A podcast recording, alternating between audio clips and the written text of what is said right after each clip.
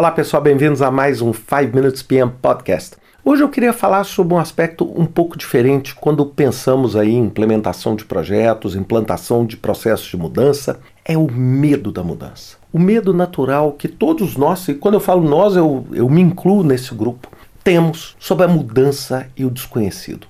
E isso, gente, é maior do que nós mesmos. Isso é um instinto natural, primitivo de sobrevivência, de autopreservação.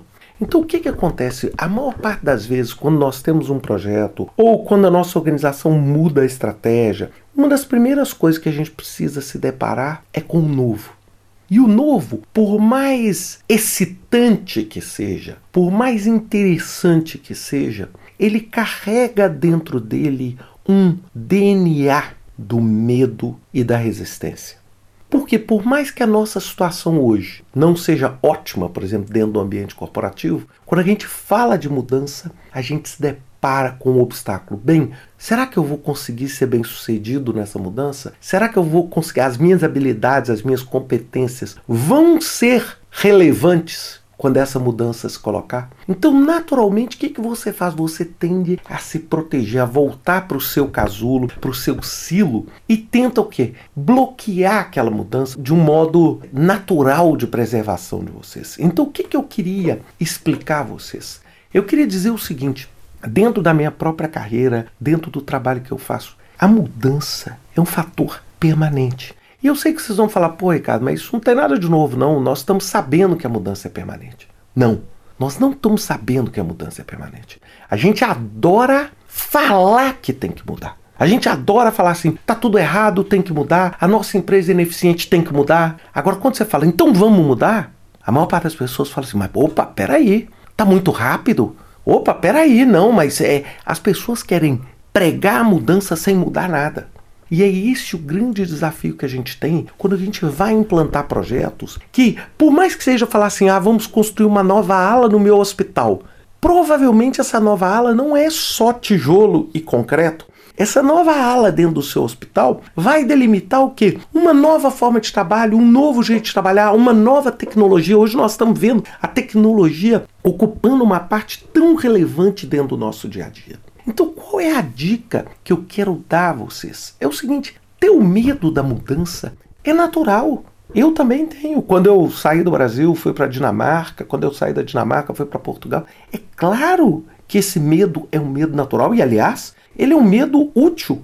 Agora, esse medo não pode te impedir de progredir.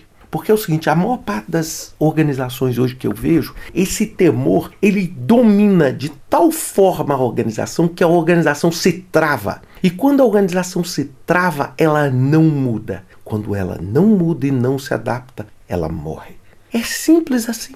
Ela morre. A maior parte das organizações hoje que estão falhando, que a gente vê grandes conglomerados. Eu escrevi um outro artigo falando sobre tamanho interessa e quanto menor, melhor. É exatamente por quê? Porque empresas e organizações pequenas, organizações com esse espírito de startup empreendedor, são organizações que têm mais capacidade de se adaptar e mudar. Agora, à medida que o tempo passa, é como se a gente começasse a solidificar e a gente começa a não conseguir mover da forma com que a gente quer. Então, o que, que eu queria dar de dica para vocês? Primeira coisa, reconheça o medo da mudança. O medo da mudança seu, o medo da mudança da equipe, o medo da mudança dos stakeholders do seu projeto, das partes interessadas no seu projeto. A primeira coisa que você tem que entender é que todo mundo, inclusive você, está com medo de mudar.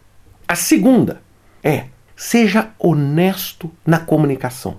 Porque uma comunicação inadequada, ela atua como um elemento de poluição do processo motivacional, como um bloqueio das comunicações realmente efetivas, é um ambiente para você espalhar boato e você acaba não movendo. Lembra, gente, lembra, quando você fala em implementar uma máquina ou implementar um processo, a máquina evolui, a máquina se implementa tecnologicamente rapidamente, mas nós não movemos tão rapidamente. Nós não somos tão rápidos quanto a gente gostaria de ser. A gente prega a velocidade mas a gente não necessariamente consegue acompanhar a velocidade da forma com que a gente queria.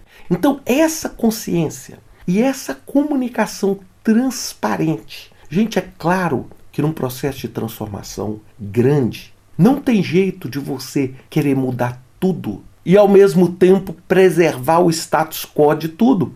É mais ou menos assim: ah, olha, nós temos que mudar, nos tornar mais ágeis, mas olha, tem que garantir que todo mundo preserve o seu emprego, tem que garantir que todo mundo está feliz. Isso não funciona. Essa equação não fecha. Então é exatamente esse um dos grandes traumas que a gente vê hoje com o gerente de projeto. Muitos dos gerentes de projeto eles imaginam que, ah, pô, gerenciar o projeto eu vou fazer um cronograma, eu vou fazer um orçamento. Claro, esses são os aspectos preponderantes. Mas se você não entender as forças ocultas que estão permeando o seu projeto, você não anda, por mais efetivo que seja o seu cronograma e o seu trabalho.